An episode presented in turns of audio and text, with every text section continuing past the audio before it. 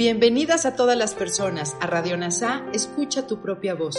Yo soy Tere. Y yo soy Marisol. En Radio NASA le hablamos a todas las personas, no a hombres o mujeres. Te invitamos a ser parte de nuestra comunidad. NASA Curarte Tú y un curso de milagros. Te acompañaremos en las lecciones diarias de un curso de milagros. Profundizaremos en las oraciones que se encuentran a lo largo del libro. Hablaremos de temas importantes que permitirán experimentar amor y paz día a día.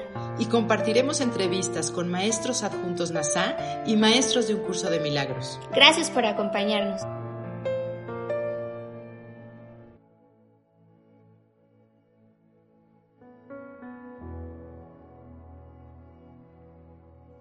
Comenzamos. Lección 56. Nuestro repaso de hoy abarca lo siguiente. Lección 26. Mis pensamientos de ataque atacan mi invulnerabilidad. ¿Cómo puedo saber quién soy cuando creo estar sometido a continuos ataques? El dolor, la enfermedad, la pérdida, la vejez y la muerte parecen acecharme. Todas mis esperanzas, aspiraciones y planes parecen estar a merced de un mundo que no puedo controlar. Sin embargo, la seguridad perfecta y la plena realización constituyen mi verdadera herencia. He tratado de despojarme de mi herencia a cambio del mundo que veo, pero Dios la ha salvaguardado para mí. Mis pensamientos reales me enseñarán lo que es mi herencia. Lección 27. Por encima de todo quiero ver. Al reconocer que lo que veo es un reflejo de lo que creo ser, me doy cuenta de que mi mayor necesidad es la visión. El mundo que veo da testimonio de cuán temerosa es la naturaleza de la imagen que he forjado de mí mismo. Si he de recordar quién soy, es esencial que abandone esa imagen de mí mismo y a medida que sea reemplazada por la verdad, se me concederá la visión. Y con esta visión contemplaré el mundo y a mí mismo con caridad y con amor. Lección 28. Por encima de todo, quiero ver de otra manera. El mundo que veo mantiene en vigor la temerosa imagen que he forjado de mí mismo y garantiza su continuidad. Mientras siga viendo el mundo tal como lo veo ahora, la verdad no podrá alborear en mi conciencia.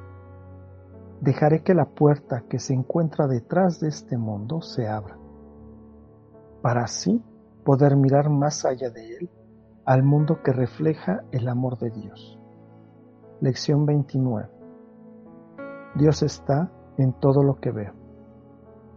Tras cada imagen que he forjado, la verdad permanece inmutable. Tras cada velo que he corrido sobre la faz del amor, su luz sigue brillando sin menoscabo. Más allá de todos mis descabellados deseos se encuentra mi voluntad, unida a la voluntad de mi Padre. Dios sigue estando en todas partes y en todas las cosas eternamente. Y nosotros, que somos parte de Él, habremos de ver más allá de las apariencias y reconocer la verdad que yace tras todas ellas. Lección 30. Dios está en todo lo que veo porque Dios está en mi mente. En mi propia mente, aunque oculto por mis desquiciados pensamientos de separación y ataque, yace el conocimiento de que todo es uno eternamente. No he perdido el conocimiento de quién soy por el hecho de haberlo olvidado. Ha sido salvaguardado para mí en la mente de Dios, quien no ha abandonado sus pensamientos, y yo, que me encuentro entre ellos, soy uno con ellos y uno con Él. Ahora hagamos una reflexión de la mano de Kenneth Wapnick para ampliar nuestra comprensión. Lección 26. Mis pensamientos de ataque atacan mi invulnerabilidad.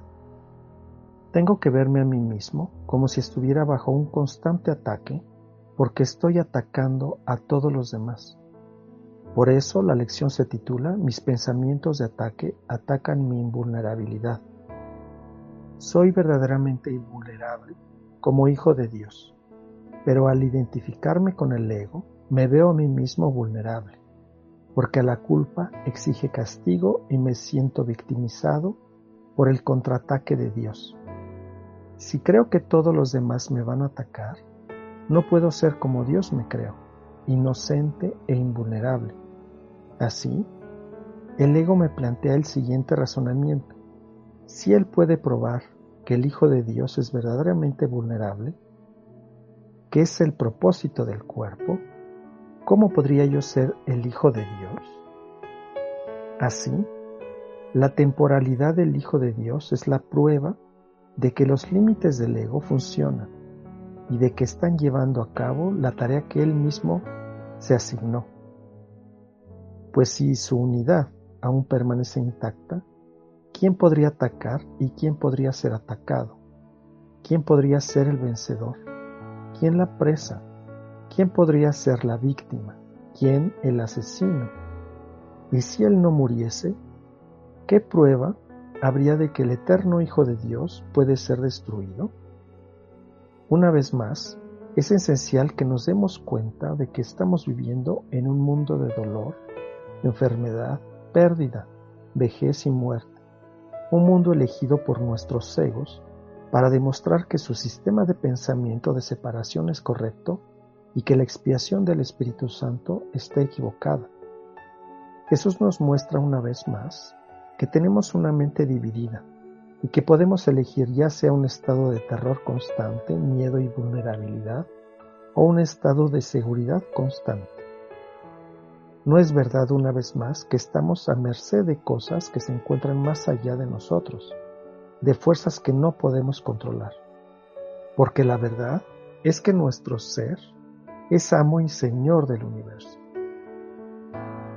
Una vez más, se nos recuerda que para acceder a nuestros pensamientos reales, primero tenemos que dejar ir los irreales. Y esto es algo que no podemos hacer si no sabemos que están ahí.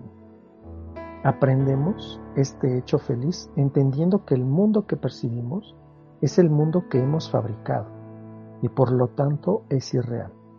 Es una proyección de nuestros pensamientos irreales de separación y de culpa.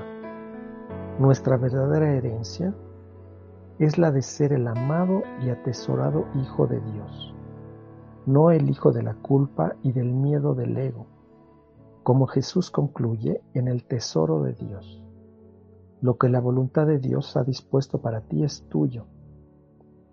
Dios le ha dado su voluntad a su tesoro, para quien esa voluntad es su propio tesoro.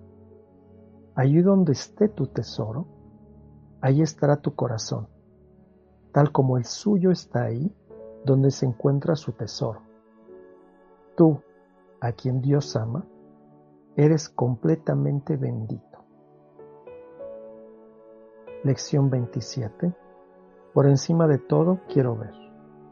Jesús siempre vuelve las mismas ideas centrales. Nuestras percepciones reflejan nuestra autoimagen, hijo de Dios o hijo del ego. Y la visión corrige las atroces y temerosas percepciones erróneas del ego, reflejando nuestra identidad como espíritu Así, la visión deshace el sistema de pensamiento del ego. Como se nos enseña en el texto, el ego siempre habla primero y el Espíritu Santo es la respuesta. El ego dicta sentencia y el Espíritu Santo revoca sus decisiones. Las decisiones del ego son siempre erróneas porque están basadas en el error para cuya defensa se tomaron. Cuando la visión reemplaza al juicio, miramos un mundo unificado de paz y amor, independientemente de lo que contemplen nuestros ojos físicos. Lección 28. Por encima de todo, quiero ver de otra manera. El propósito del mundo proyectado es mantener mi temerosa imagen de mí mismo. Esto presagia una importante declaración que se hace en la segunda parte del libro de ejercicios, que habla de nuestros pensamientos carentes de perdón. Un pensamiento que no perdona es aquel que emite un juicio que no pone en duda a pesar de que no es verdad. La mente se ha cerrado y no puede liberarse. Dicho pensamiento protege la proyección, apretando aún más sus cadenas de manera que las distorsiones resulten más sutiles y turbias, menos susceptibles de ser puestas en duda y más alejadas de la razón. ¿Quién puede interponerse entre una proyección fija y el objetivo que ésta ha elegido como su deseada meta? Así, nuestras proyecciones capacitan al ego para proteger su autoconcepto de separación y odio. Este concepto se percibe como si fuera externo a la mente que es su fuente. Este es el autoconcepto que dice que yo soy un individuo, una individualidad que he comprado al costo del pecado. Este pecado debe ser castigado y por lo tanto merezco tener miedo.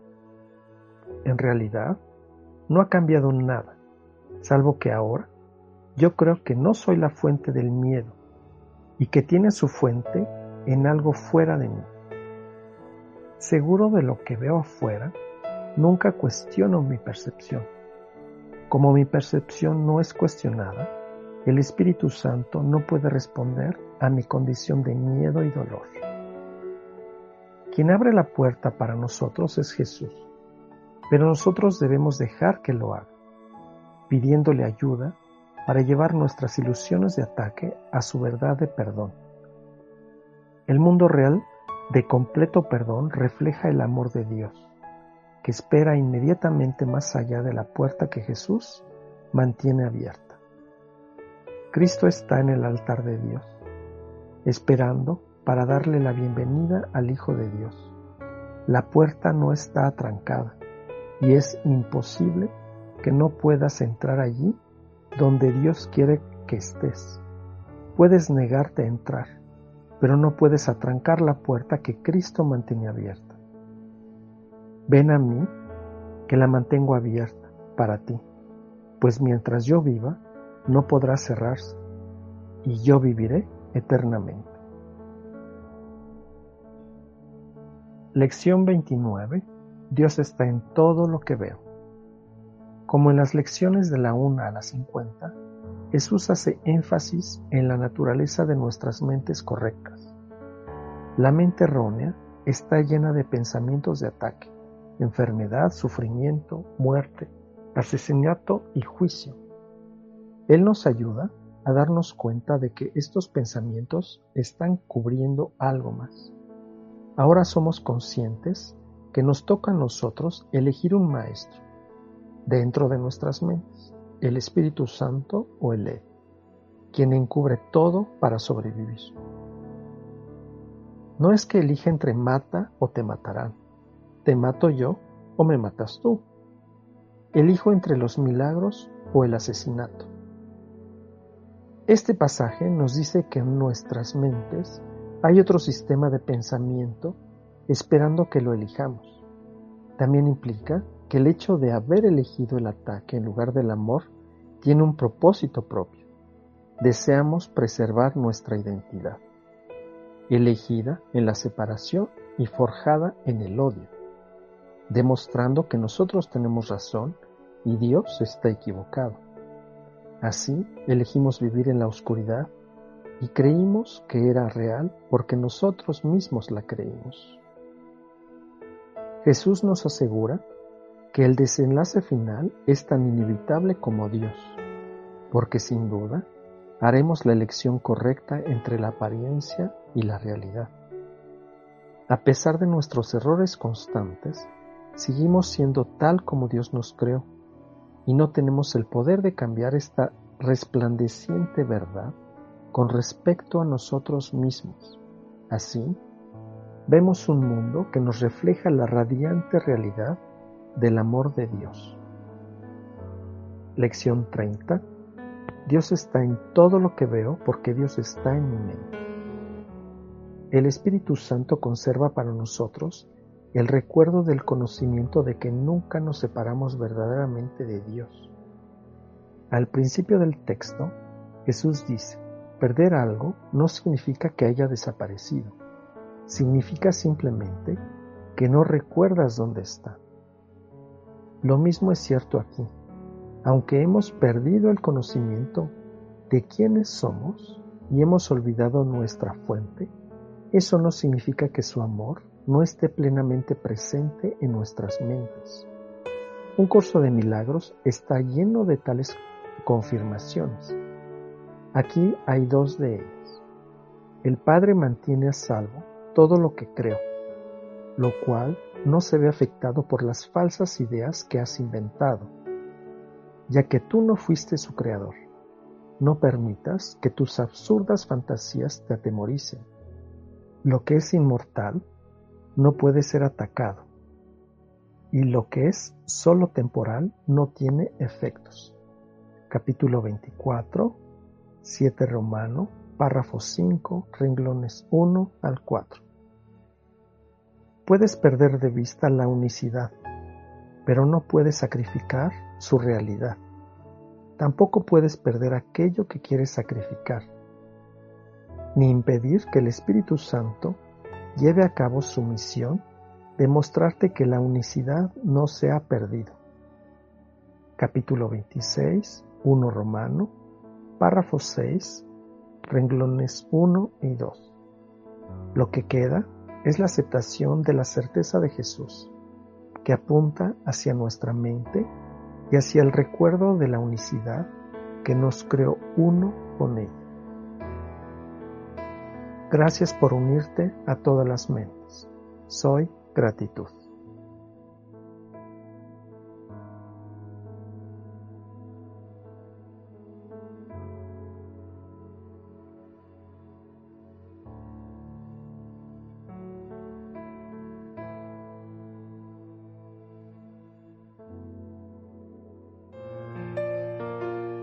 Gracias por unirte a Radio NASA. Escucha tu propia voz. Te esperamos en la siguiente transmisión. Búscanos en Instagram y Facebook como arroba NASA Curarte Tú. También encuéntranos en Telegram y YouTube. Suscríbete a este espacio y escucha, tu, propia voz.